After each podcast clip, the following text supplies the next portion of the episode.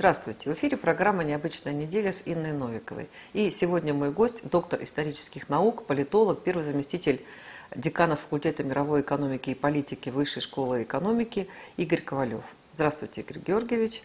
Здравствуйте. Да, рада вас видеть. Вот пер, первый раз мы с вами э, говорим в эфире и ожидаю, что услышать от вас там ваши интересные да, взгляды по интересным событиям, которые мы будем обсуждать. Ну, давайте начнем с с такого необычного, неожиданного события, которое произошло на этой неделе.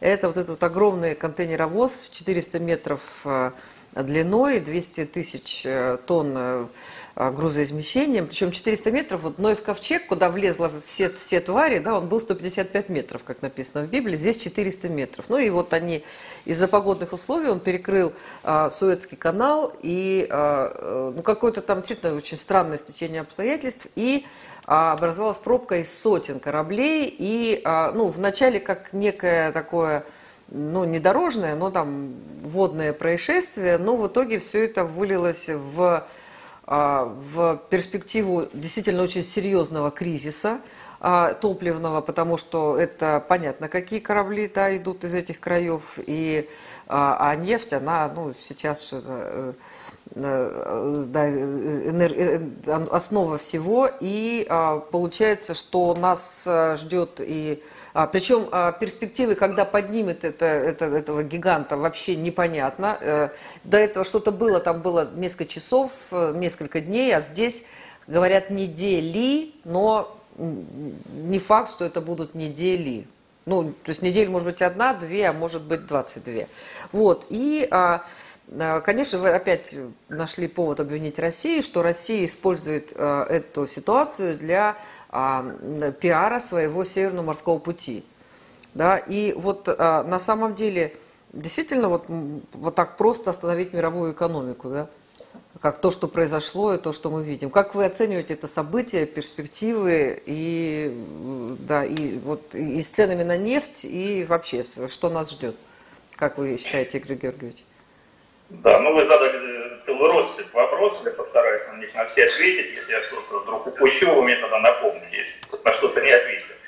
А, ну, первый, Суэцкий канал, безусловно, важнейшая транспортная артерия. А, не только нефть, да, все-таки застрял, застрял не танкер, а контейнер, Контейн, контейнеровоз. Контейнеровоз. Да, и, э, насколько мне известно, где-то до 12 с небольшим процентом мировой торговли проходит э, через Суэцкий канал. Да? То есть это важная транспортная артерия. Недаром, э, когда его только построили, шла ожесточенная борьба за владение этой артерией между Великобританией и Францией. Да? Это известная покупка Бенджамином Дизраэля Суэцкого канала а, в последней трети 19 века. И, конечно, это происшествие нанесло серьезный урон мировой торговле. А, странно, что Россию не обвинили в том, что это, там, не знаю, русские хакеры посадили на мель э, этот контейнеровоз. Э, но сказать, что вот Россия использует эту беду, эту аварию для, скажем так, продвижения своего северного морского пути, на мой взгляд, было бы не совсем правильно, потому что э, северная, да, то есть Разговор о том, что увеличить транспортное значение Северного морского пути ведутся уже давно, работы ведутся давно, в том числе строятся специальные э, атомные ледоколы и прочие ледоколы, которые позволят осуществлять э, навигацию. А многие говорят, что в связи с потеплением климата, и, быть, это и не потребуется, и этот путь будет э, функционировать круглогодично, но проблема в другом, что этот путь почти в два раза короче, да, если говорить о поставках товаров из а, Восточной и Юго-Восточной Азии в Европу, нежели путь через Суэцкий канал. Поэтому говорить о том, что Россия вот это использует э, это несчастье для продвижения своих э, транспортных, транспортных интересов, э, на мой взгляд, было бы неправильно. А что касается э, аварии роста цен на нефть, с одной стороны, да, мы можем э, констатировать, что после этой аварии цены на нефть подросли почти на 3%, и это верить тем биржевым сводкам, которые мы видим. Но, с другой стороны, я бы не преувеличивал, опять же, значение сейчас нефти. Все-таки мировая экономика находится в кризисе, вызванном пандемией, а кризис, как известно, всегда сопровождается сокращением производства, падением спроса, в том числе на энергоресурсы, в том числе на нефть, который действительно пока еще стоит одним из основных энергоресурсов. Поэтому я бы не ожидал того, что вот эта авария приведет к какому-то существенному росту цен на нефть, тем более, что, скорее всего, а, а, все-таки а, не затянется на неделе эта операция по снятию смели, поскольку там уже достаточно активно ведутся работы, и э, по последним данным, которые я видел, очень надеюсь, что эту проблему решить удастся решить достаточно быстро. А вы вот сказали, что Северный морской путь, э, дорога через него гораздо быстрее, а значит дешевле, нежели через Суэцкий канал. А э, вот э, насколько он активно используется и сколько процентов через него идет мировой торговле? И ну, можно ли его увеличить? Да? Процентов мировой торговли, просто нет у меня под, под рукой этих данных, да, он еще, конечно, далеко не активно используется, и потенциал роста перевозок через Северный морской путь, э, как мне кажется, достаточно существенный, тем более, что э, с одной стороны, да, там э, это естественный водный да? То есть это не искусственный канал, как Суэцкий канал, который требует обслуживания, в том числе вот, и там, периодического углубления дна и так далее, и так далее. Да? Все-таки любую искусственную водную артерию нужно, ну как там, дорогу да, содержать, ремонтировать, приводить в порядок и так далее. Но у Северного морского пути есть свои недостатки, да, нужно строить соответствующую инфраструктуру, да, те же самые порты, те же самые ремонтные сооружения. А, то есть в этом смысле Скорее, мне кажется, речь идет о определенной конкуренции, и многое зависит от того, насколько мы, например, сможем создать соответствующую привлекательную инфраструктуру для того, чтобы э, торговые судоходные компании пользовались этим э, ну, я так понимаю, что политика раз, а во-вторых, э, создание инфраструктуры – это инвестиция. И часто это все-таки западные инвестиции. Мы сейчас лишены возможности получать э, дешевые западные кредиты. Да, и вот э, насколько реально сейчас э, создать... Да, я же подумала, что там холодно, потому что Советский канал там гораздо комфортнее, наверное, для судов. Но насколько реально сейчас вот там, построить и создать всю необходимую инфраструктуру. Я так понимаю, что это а, и не только обслуживание, и порты, но это и ну, для людей, там, да, тоже там для экипажей, тоже какие-то там должны быть нормальные условия, какие-то гостиницы, там, не знаю, места отдыха, там какие-то госпитали, ну, что-то там должно быть, э, вот, а у нас, то, чего у нас на нашем севере явно нет. Вот. Ну, с одной стороны, вы правы, да, то есть нужно вспомнить про санкционное давление и трудности, с которыми сталкивается настоящий момент. Но с другой стороны, э, я бы привел пример то, что, во-первых, наше государство вкладывает в развитие соответствующей, в том числе портовой инфраструктуры. Ведь могли же мы создать в Ладоге и переориентировать туда значительную часть тех транзитных групп, которые раньше шли через Прибалтику в Европу. А, это вот один пример. Второй пример, ведь э, инвестиции и вложения, они же не ограничиваются только э, средствами наших западных партнеров. Да, есть Китай, который сильно заинтересован в этом пути. Есть страны Юго-Восточной Азии, достаточно трудно развивающиеся. Тот же самый Вьетнам, Индонезия. И, кстати, многие из этих стран очень активно интересуются Арктикой, да, не являются арктическими странами, да. Да, они участвуют во многих арктических программах. Поэтому мне кажется, это достаточно серьезный резерв, который э, нужно использовать, э, опять же, учитывая заинтересованность наших восточных партнеров вот в этом транспортном пути. А у нас есть какие-то программы, вот насколько мы сейчас занимаемся этим Северным морским путем, насколько активно? Вы говорите, ну, нужно говорил, использовать. Да. А, что, а что-то делается сейчас? Какие-то да, есть программы? делается, я уже говорил, что и строится ледокольный флот, в том числе атомный, да, покладываются деньги в развитие инфраструктуры. И э, работа над арктическими проектами у нас ведется достаточно э, серьезно, вплоть, кстати, до э, проблемы так, обеспечения безопасности и охраны нашей Арктики. Да, то есть мы, наша армия возвращается в Арктику, создаются базы и так далее. Мне кажется, это такая достаточно комплексная программа, которая имеет все шансы на успешное развитие. Угу. Ну вот еще такая тема, Игорь Георгиевич, тоже все обсуждали, все стали на уши, да, поставила полстраны на уши бывший кандидат в президенты Российской Федерации Ксения Анатольевна Собчак. Да, с ее э, фильмом э, э интервью с э, Виктором Муховым. Но там не только с ним интервью, там еще и психолог, который комментирует его выступление, его интервью, еще одна из жертв и следователь, который вел э, дела. Причем, а, вот если одна из жертв так выглядит ну, достаточно позитивно, и для нее это на, наоборот, это вот тоже беда которая случилась, как-то дала ей силы и желание жить дальше. А вторая девочка, она э, подала в, то ли в Следственный комитет, то ли в прокуратуру куда-то заявление уже о том, что обнародованы э, данные ее личной жизни, и, в общем, она пытается забыть. Ну, вот если ну, у них совершенно противоположные, скажем так, способы выйти из этой ситуации, я говорю, у девочек, и забыть. Ну и понятно, что этот там, маньяк, то, что им вообще там дали слово, да, я представляю, что люди с такими наклонностями, как они на все это смотрели, там, узнавали и чувствовали, наверное, какую-то поддержку, да, ну, это вот я свое мнение там высказываю, вот, но он еще и пошутил, что типа, ну, там нужно опять заняться там одной из девочек, и тут Следственный комитет, прокуратура тоже возбудились.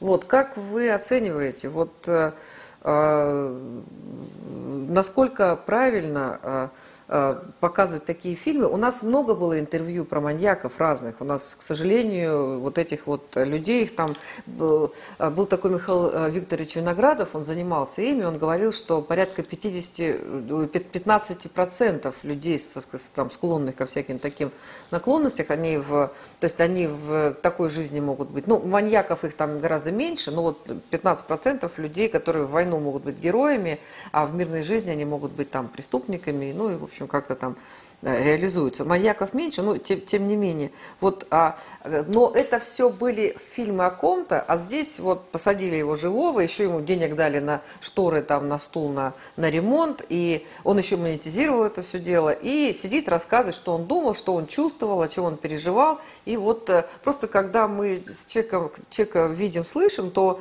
мы пытаемся, ну, как-то, мы пытаемся его понять, да, вот можно ли, э, правильно ли это, можно ли давать слово таким людям, да, и чтобы его попытались понять, либо это опять вот эти все хайпы, вот эти слова, которые я не очень понимаю, и все было сделано, ну, представляете, ну, как журналист, она же молодец, она же там вся страна на ушах стоит, а вот с точки зрения там здоровья, э, там общества, людей, э, вот как это, как вы считаете все? Ну, вы опять задали. Я вам просто, а, Игорь Георгиевич, я вам говорю в том числе и свое мнение, и это не совсем, это наш с вами как бы разговор, да. Я хочу вот, я рассказала вот, что я думаю, да, а я жду ваше мнение, как бы, да, ваше, а, что, ну, все равно же у вас, наверное, были какие-то тоже ваши а, и человеческие, и профессиональные, может быть, какие-то ощущения от этого всего. Ну, да, естественно. Я вот поэтому и сказал, что это вопрос такой многогранный. Здесь нужно, как мне кажется, его с разных точки зрения э, рассматривать. Я сразу скажу, что я это интервью не смотрел и вообще не являюсь поклонником Ксении Собчак как журналистки или тети. И первая грань, которая вот в этом многогранном вопросе, который вы задали, она какая заключается в том, а насколько вообще э, вот, э, те а, передачи или интервью, которые вы сами сказали, или сделаны ради хайпа, а, вообще они уместны. Да, ведь это же не только, допустим, какие-то интервью там сообщать или еще что-то, да, у нас на федеральных каналах там, Пусть говорят, а включите, там ужас. Кто у кого чего украл, кто на ком женился и так далее. Да, вот насколько а, вот эти передачи, они, э, ну, полезно влияют на общество. Они, не учат ли они наших граждан, там, не знаю, какой-то э, меркантильности, например, да, каким-то да, э, вещам, не совпадающим да, с таким общепринятым э, пониманием морали и так далее, и так далее. А вот это одна сторона. А другая сторона вопроса, да, вот многие говорят, а можно ли вообще было да, вот с этим человеком записывать интервью? Но ведь это же не первое интервью, у нас опять же те же самые федеральные каналы записывали интервью, допустим, в камерах, людей, которые приговорены к пожизненным заключениям, да, за терроризм там, или еще за что-то. Да, если, э, вот здесь уже вопрос правовой. если законом, да, если действующим законодательством не запрещено, ведь, насколько я понимаю, этот человек, вышедший да, на свободу, он же не был ограничен в правах. Да, почему он не может Не, не, он ограничен, он, он ограничен, не, не, не совсем в правах, там 6 лет, э, там что-то ему нельзя, там, ну как-то есть ну, какие-то понятно, там. Ну, видимо, не было запрета давать ему интервью. Третий момент, если действительно в рамках этого интервью там, где-то что-то угрожал, да, и там, Ксения Собчак это распространила да, на всеобщую аудиторию, тогда уже возникает вопрос, э, да, допустим, а насколько это можно квалифицировать как пропаганда, допустим, насилие или то чего. Поэтому, мне кажется, здесь это, вот нужно достаточно всесторонне это, этот вопрос исследовать. И если есть, э, соответственно, подозрение в том, что где-то нарушено действующее законодательство, действовать в с тем законодательством, которое у нас есть. Но, к сожалению, еще раз повторю, что морально-этические вещи у нас э, достаточно слабо регламентируются действующими нормами, поэтому вот э, есть то, что есть, и ну, что можно было ожидать от человека, который долгое время вел программу Дом-2, например? Не, ну там была еще там бладинка в шоколаде, там у нее много ну, всего да. было такого, как бы, да. Вот, но а, ну, на самом деле получилось, да, получилось э, там, ну, действительно, у нас, э, вот мы э, возмущаемся, да, и вот этим фильмом, и, а, ну, честно говоря, я понимаю, что там вот она задавала какие-то правильные вопросы, как-то очень спокойно там сидела, вот, ну, наверное, там, ну, наверное, я как журналист задала бы какие-то другие вопросы, да, и а, все-таки попытаясь, раз уж она там на это пошла, ну, это вот спорная такая тема, но, тем не менее, а, не пытаться а, а, там как бы вот, наверное, задача уж такого интервью была бы не пытаться его понять, да, вот, вот он говорит, что я там жалел, не знал, что делать, то он бетоном хотел, господи, это ужасные какие-то какие вещи, да, но она не, не попыталась э, как бы, как бы понять вот э, и задать вопросы ему, вы сами понимали, что вы делаете. Вот он, вот он говорит, э,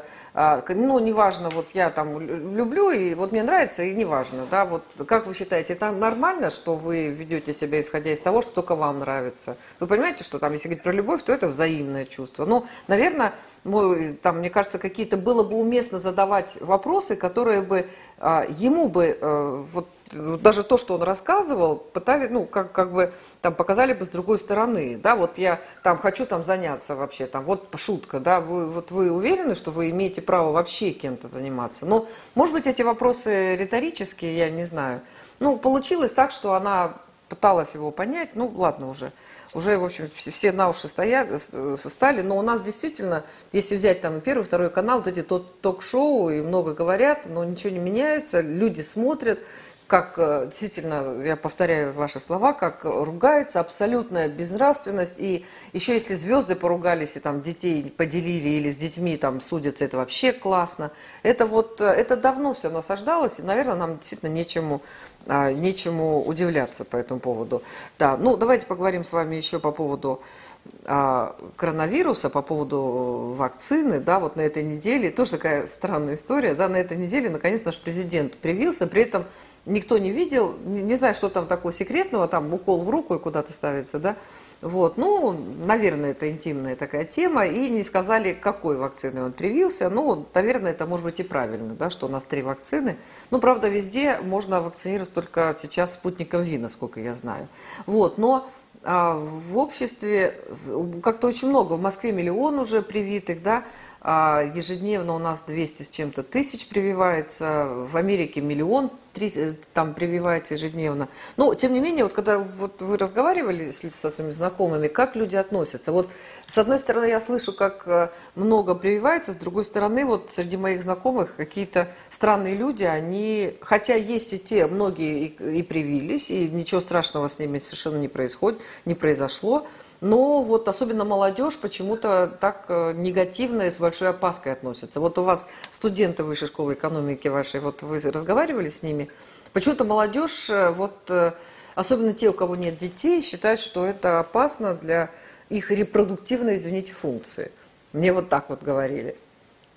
Что ваши студенты вообще говорят, как вы оцениваете ну, вот эти опас опасения?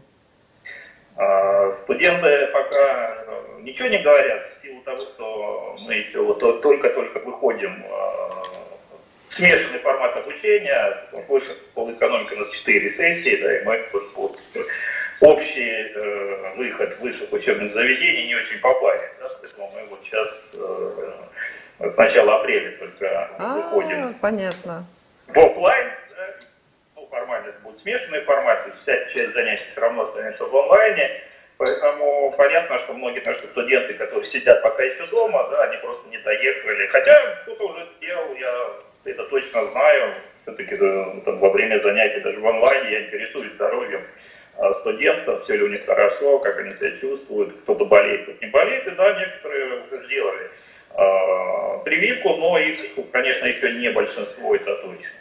А что касается вот, вот, э, рассуждения о том, что опасения, молодежь... Опасения, да. да да, молодежь потеет. Ну, не только молодежь. Это, э, я знаю, среди старшего поколения есть люди, которые негативно относятся к любым прививкам и считают, что делать не надо. И вот это движение против, да, когда там даже детям не дают делать прививки родители, а оно достаточно активное, достаточно большое. Но а, на мой взгляд, если анализировать, почему у нас вот даже где есть возможность, в Москве, например, да, не так активно идет вакцинация, это то, что все-таки по сравнению с другими странами, если посмотреть даже сравнительные графики, вот у нас не было таких э, резких э, катастрофических всплесков да, заболеваемости. Да, вот эти графики у нас такие, они более, да, там они росли, падали, но они более пологие, нежели, допустим, не знаю, той же Чехии или в Соединенных Штатах и других крупных странах. И, соответственно, наши люди, как мне кажется, просто меньше испугались. Да, а, по сравнению с теми а, людьми, которые живут на Западе, где сейчас бушует третья волна, и там действительно вот проблема нехватки вакцин.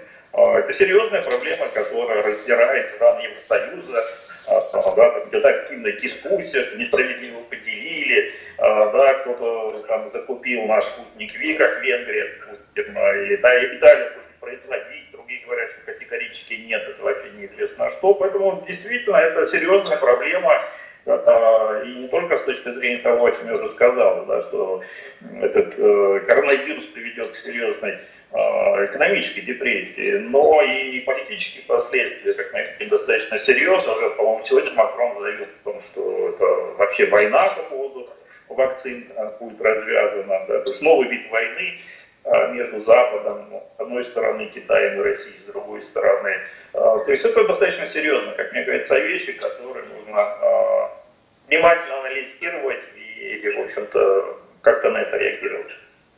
Ну, мы реагируем. На самом деле, мне кажется, что если говорить про спутник Ви, то он действительно... Сначала же вообще были такие опасения, что а, Евросоюз запретит а, приезжать в, ну, в страны Евросоюза людям, которые а, сделали прививки не, не лицензированными вакцинами, да, и, а, ну, и вот что спутник Ви не, там, не получит эту лицензию. В итоге мы получили лицензию в огромном количестве стран, и, а, и на фоне особенно вот этих вот истории с, и с Pfizer, кстати, где тоже там минус 70 градусов хранения, и там были серьезные нарушения, а, когда э, там кто-то там вытащил эту, эту вакцину, там хранили при не той температуре, вкололи то ли 700, то ли 300 человек, получили эту вакцину. То есть там тоже было не все а, просто, да, а с этим, с AstraZeneca так вообще там беда-беда.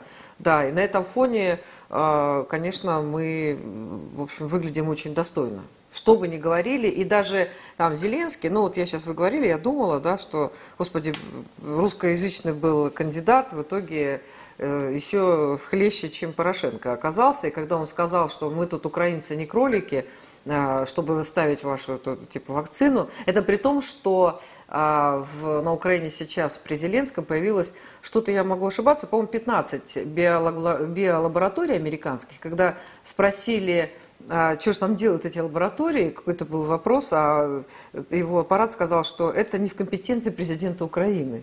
То есть, то есть, что делают американские биолаборатории на территории Украины, это не в компетенции господина Зеленского, зато а, и а, они же потом в итоге купили то ли индийскую прививку, ну, что-то такое, в общем, сделали. Ну, ладно, это про бедную Украину это другая тема, да.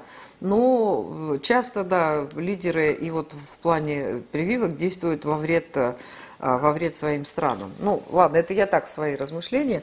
Э, какой у меня, знаете, еще вопрос, да, вот на этой неделе Центробанка впервые с 2018 э, года, то есть это было задолго, там, скажем так, до вот этого кризиса, до пандемии, а, принял решение о повышении ключевой ставки на 25 пунктов базисных, да. При этом сейчас, с учетом вот вообще того, что происходит, а, большинство банков мира снижает ключевую ставку, но и у нас вообще она как бы сильно выше, чем, скажем так, в других странах странах мира.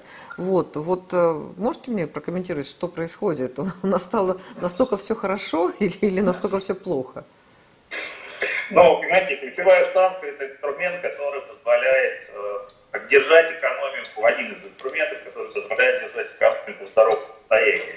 А, ну, если совсем упрощенно, примитивно, а, да, в случае, если нужно экономику взбодрить, да, то ключевую ставку понижают, э, кредит становится дешевым, да, появляются новые инвестиции в экономику, экономика начинает расти.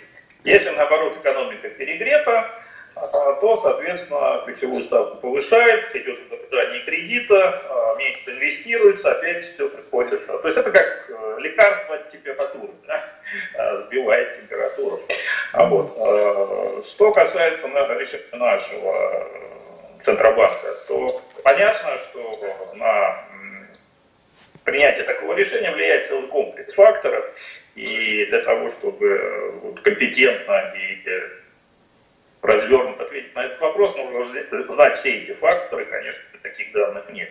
Но целый ряд э, вещей, в общем-то, позволяет скажем так, анализировать и говорить, э, что вот это, это и это могло послужить причиной э, принятия такого решения. Ну, например, э, достаточно давно ведущиеся разговоры о закредитованности, да, закредитованности нашего населения. То слишком много кредитов, кредит доступен, кредит дешевый, отчасти это связано и с э, достаточно такой уже последовательной государственной политикой по снижению э, ставки ипотеки, например. А, для разных категорий граждан и вообще для всего населения. И что это может поставлять серьезную проблему? Давайте вспомним да, кризис 2008-2010 годов, который как раз э, начался в США из-за того, что банки выдавали фактически ничем не обеспеченные ипотечные кредиты. А вот, может быть, этот фактор сыграл, может быть, э, рост инфляции, сыграл свою роль а, в том, что вот Центробанк принял такое решение. Хотя, с другой стороны, конечно, можно вспомнить то, о чем я уже сегодня говорил, да, что все страны, в том числе и мы, явно а, находимся в кризисе, да, и в условиях кризиса стимулирования да, экономики, стимулирования развития тоже важный фактор, поэтому здесь найти этот тонкий баланс, да, когда ключевая ставка будет, скажем так, давить негативные моменты и способствовать развитию позитивных моментов в экономике, это достаточно сложная штука, но я надеюсь, что Центробанк у нас достаточно профессиональная структура, во всяком случае, в последние годы. А, каких-то серьезных провалов в деятельности Центробанка не было, наоборот, ведется достаточно последовательно. За многолетняя, кстати, работа по закрытию да, добросовестных финансовых учреждений. А, я думаю, что и вопрос э, с учетной ставкой тоже был просчитан достаточно качественно. Ну вот вы сказали, да, вот на этой неделе тоже семейную ипотеку предложили распространить на сельские дома, коттеджи, и а, там Минфин предложил вот э, льготные кредиты распространить на индивидуальное жилищное строительство. Ну вот насколько это поможет э, деурбанизации, потому что на самом деле вот когда раньше ездили там на заводы а, и в 9 утра, в 8 утра, кто-то к 10, ну вот час пик, когда был, это Понятно, да, сейчас огромная, ну, значительная, особенно после пандемии, все-таки большая часть, а, особенно а, офисных э, сотрудников, э, работают удаленно, и для них уже вот нахождение в офисе и ежедневные дороги туда-обратно, они уже не так актуальны, поэтому, в принципе, а, все равно жизнь за городом – это свежий воздух, это там немножко другой ритм, да, это другая экология, другие продукты, другие цены. Вот, поэтому, в принципе, вот вполне, наверное, может быть, это и уместная такая мера, как вы считаете, для такой деурбанизации населения? Ну, я соглашусь с тем, что как раз коронавирус серьезно способствует деурбанизации. Действительно, многие э, люди э, перебрались на свои дачи и работают э, из там, пригородов. Да, я вот тоже на даче сижу пока. А, и вполне нормально работаю и, в общем-то, вел занятия, веду занятия, там, вот, в следующей неделе начну экзамен принимать. А, то есть коронавирус подстегнул вот этот процесс, хотя на самом деле он был запущен давно, и вот эти цифровые э, элементы в развитии, в том числе нашей экономики, да, интернет-торговля, да, все эти доставки, возможность, э, совершенно правильно вы сказали, работать удаленно, она будет способствовать, конечно, этим процессам, не надо тратить время и средства на дорогу, э, да, там более хорошая экология, э, опять же, постепенное развитие инфраструктуры, там, возможность провести хороший интернет и так далее, и так далее, этому будет способствовать и постепенно вот эти тенденции, которые ведутся уже давно, они, мне кажется, будут развиваться. Угу. Ну вот еще такая новость, да, о том, что долговая нагрузка россиян а, выросла до рекордных 11,7%. Это посчитал Центробанк. И сейчас россияне должны а, банкам и, и по микрозайму, вот эти вот ужасные вот эта системы, которую так и не запретили, а, более 285 миллиардов долларов. Вот. И а, на самом деле тут э, некие, некоторые популисты, кандидаты а, предлагают государству простить все эти долги. Ну вот тоже ситуация, да, мы прощаем долги там Африки, там, не знаю, Латинской Америки, мы кому только не прощаем долги. А вот может взять там, простить долги там, много, многоипотечные, например, каким-нибудь многодетным семьям, инвалидам, там, ветеранам, ветеранам. Вот, может быть, э, что-то такое вот сделать. Тем более, ну, все равно надо что-то делать с, вот с этой... Э, у нас люди не умеют брать кредиты, не умеют рассчитывать, как они их отдадут, да, и, может быть, действительно как-то государство все-таки этой темой тоже озадачится. Ну, ведь уже озадачили, повысили учетную ставку. Нет, теперь, повысили... Теперь процент кредита вырастет, наверное, люди будут меньше брать. Э, люди, а что делать тем, кто уже вот 285 миллиардов долларов, это должны люди. Есть люди, у которых по 4-5 кредитов. Причем, а, тут мне рассказывали, что крымчане, они, а, у них были ну, кредиты перед украинскими банками, и когда а, случилось, да, вот случился 2014 год, вот эти кредиты все обнулились. И эти люди обрадовались и побежали брать кредиты в российских банках. И теперь они точно так же закредитованы в российских банках. Это еще тоже наша проблема, что действительно нужно э, понимать, считать э, и внимательно читать эти договора кредитные. И особенно то, что написано мелким почерком. Э, часто банки, к сожалению, не говорят людям всякие неприятные нюансы. Это тоже есть такая история. Вот, не, просто что делать? Вот почему я говорю, мы Африке прощаем там кредиты, да, а своим там многодетным э, э, престарелым и там, не знаю, инвалидам не прощаем. Ну, опять же, я здесь развел несколько вопросов, потому что прощаем Африке, это и государство прощает государственные кредиты, и, э, ну, это всем так широко известно, что прощаем и так далее. На самом деле, ведь прощать только тем, кто совершенно очевидно никогда не сможет эти деньги вернуть. И пусть, пусть бананами как... отдают, пусть отдают да, там манго, присылают. И прощают, и прощают, наверное, не просто так, а вот это списывание, да, или долго, оно, вот, это, как правило, влечет за собой какие-то ну, политические преференции.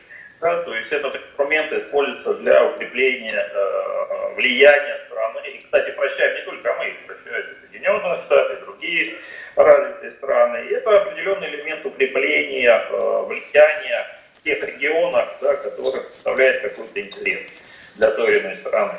А что касается кредитами населения, ну, я сильно сомневаюсь, что те организации, которые дают микрозаймы, они простят кредиты.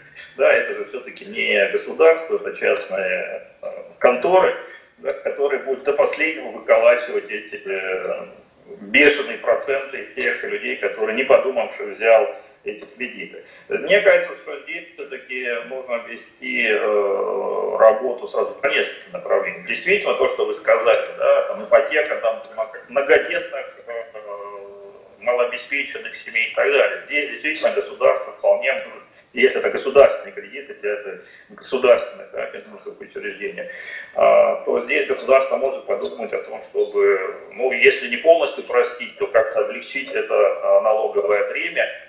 И параллельно с этим, мне кажется, нужно все-таки уже для всех вести серьезную работу по, вот, ну, скажем так, обучению э, жизни, да, э, или, скажем так, правила обращения потому что да, у нас есть пример целых стран, те же Соединенные Штаты, да, где все население живет в кредит. Но там совершенно другая культура. То есть они знают, как брать кредит, как они его будут выплачивать и так далее, и так далее. То есть это, а, опять же, столетиями а, оттачивалась система. У нас действительно граждане просто ну, часто даже не представляют, а вот хочется, да, хочется, там, не знаю, новую машину, да, пошел, взял кредит, купил, а как ты будешь отдавать?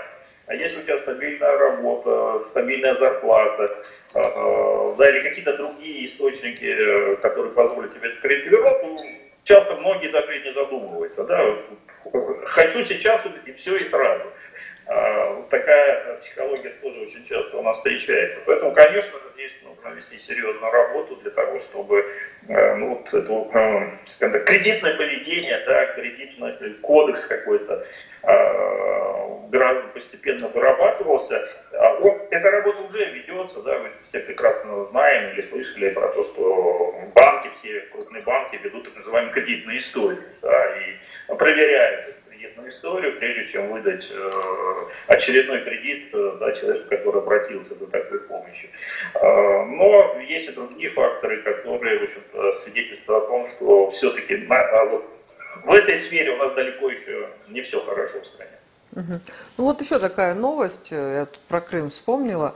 А, вообще с 20 марта вступил в силу запрет для лиц без гражданства и иностранных граждан, и юридических лиц владеть земельными участками в большинстве районов а, Крыма. А, они должны передать в установленной форме там, эту собственность э, э, государства. Я так понимаю, если они это не, будут, не, не сделают, то э, это будет насильственно там продано и как-то там деньги будут возвращены э, владельцам. Насколько я понимаю, когда мы говорим об иностранцах, в значительной степени идет речь о гражданах Украины, которые владели а, вот этими там дачами. Ну, понятно, что там, на, а, в, там в морской зоне там много было и нарушений. Ну, на самом деле при Украине там вообще было совершенно а, беззаконие, самодурство, самоуправство, там, кто во что гораст. И поэтому э, крымчане даже высказывали недовольство э, некоторые после 2014 года, когда нужно было уже наводить порядки, да, уже нужно было там все оформлять правильно, и, в общем, это тоже вызывало ну, знаете, когда люди привыкли там делать, что хотят, а тут э, и никто их не проверял. Вот, и вот э, в этой ситуации э, все эти 7 лет, а, сколько у нас, 7 лет прошло, да, а граждане Украины не посещали, либо они тут жили, либо они не посещали территорию Крыма, и просто нельзя это было делать, да, потому что иначе бы их бы и не пустили обратно.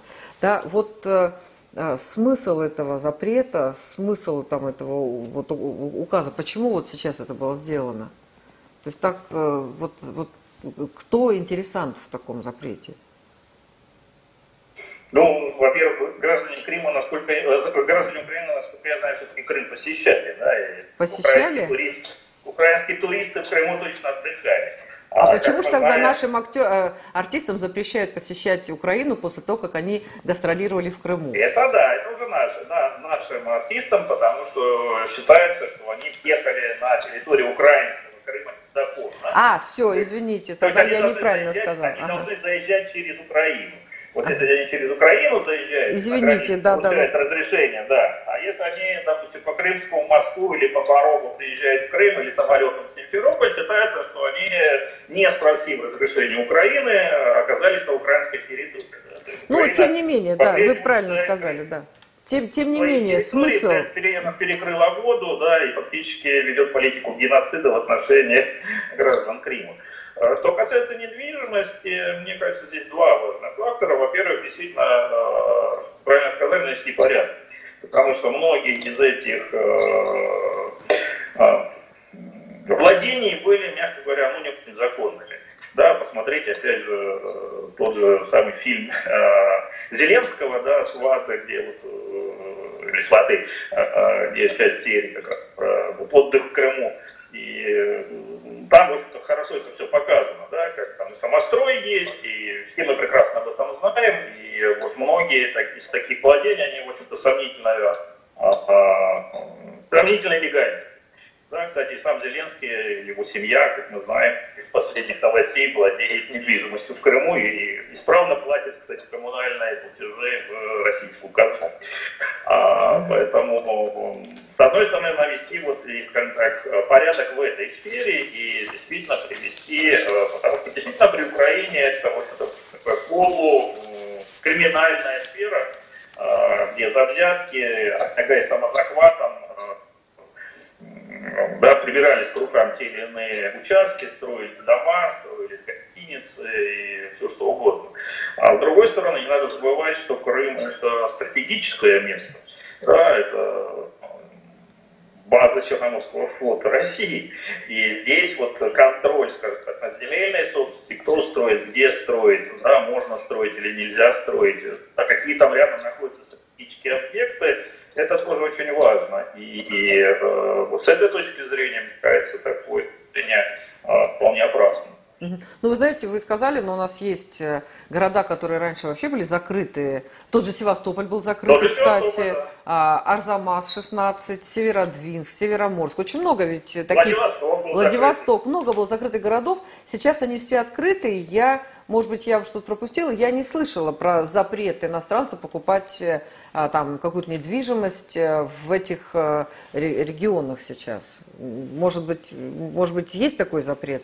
Во всех. Но знаете, у нас э, военные заводы, там их достаточно много. Я вот, э, не знаю, родилась в Омске, прожила там, да, там школу закончила.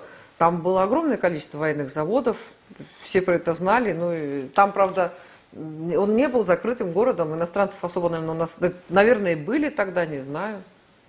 То есть ну, заводов...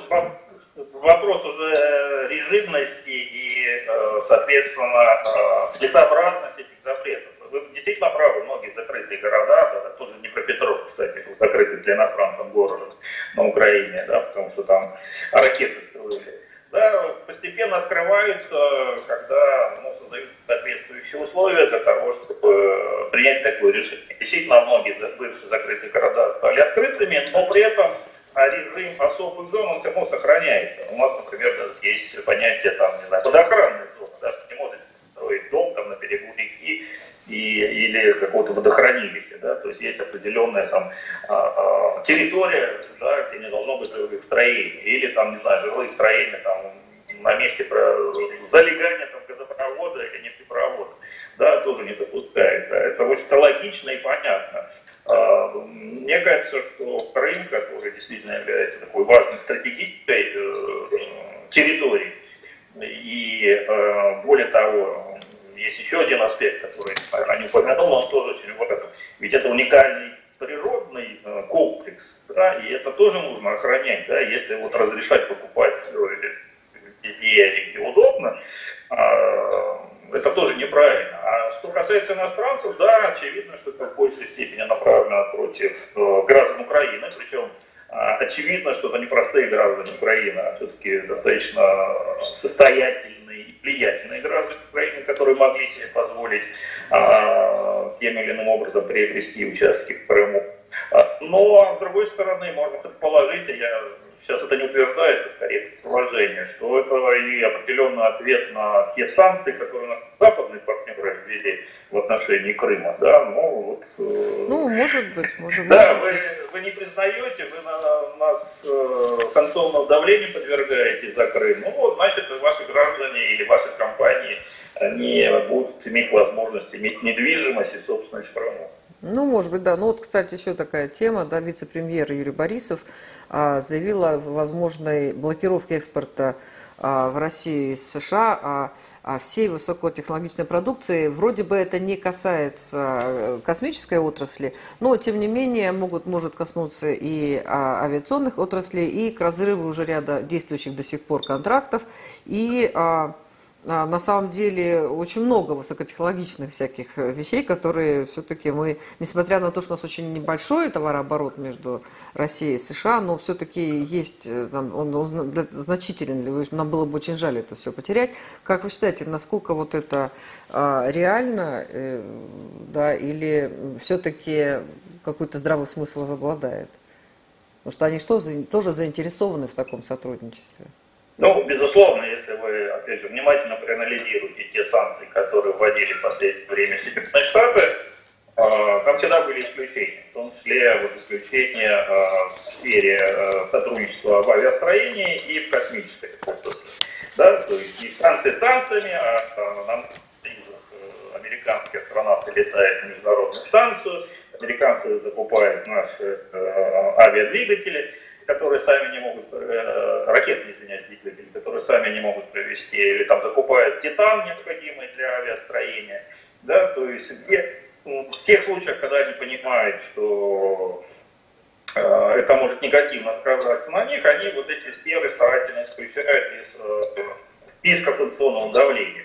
Да, и долгое время, кстати, санкции начались в 2014 году, а, и после этого товарооборот наш с американцами только рос, как-то не странно, да, вроде санкционная война ведет, а объемы товарооборота, товарооборота росли, а что, в общем-то, наверное, очевидно показывает, что часть нашей продукции, в том числе и высокотехнологичной, хотя мы, конечно, в этой сфере очень серьезно отстаем. Но они закупали наши двигатели космические РД-180. Да-да-да, но часть этих наших высокотехнологичных продуктов для американцев жизненно важна. И вот это заявление, это как раз, э, мне кажется, такой своеобразный сигнал а, а, американской администрации Байдена о том, что если вы и дальше будете пытаться придумывать поводы очередного санкционного давления на нас, то мы можем пойти и э, на ответные меры вот в той сфере, которая вас тоже достаточно серьезно затронет. То есть это э, понятно, что на самом деле это никому не выгодно, да, потому что для нас это тоже важное поступление в бюджет и, скажем так, стимул для того, чтобы развивать высокотехнологичные логичное производство, но, э, опять же, если ситуация будет ухудшаться, то мы демонстрируем э, то, что у нас есть еще, скажем так, ресурсы, есть э, возможности, где мы можем действительно нанести серьезный урон Соединенным Штатам.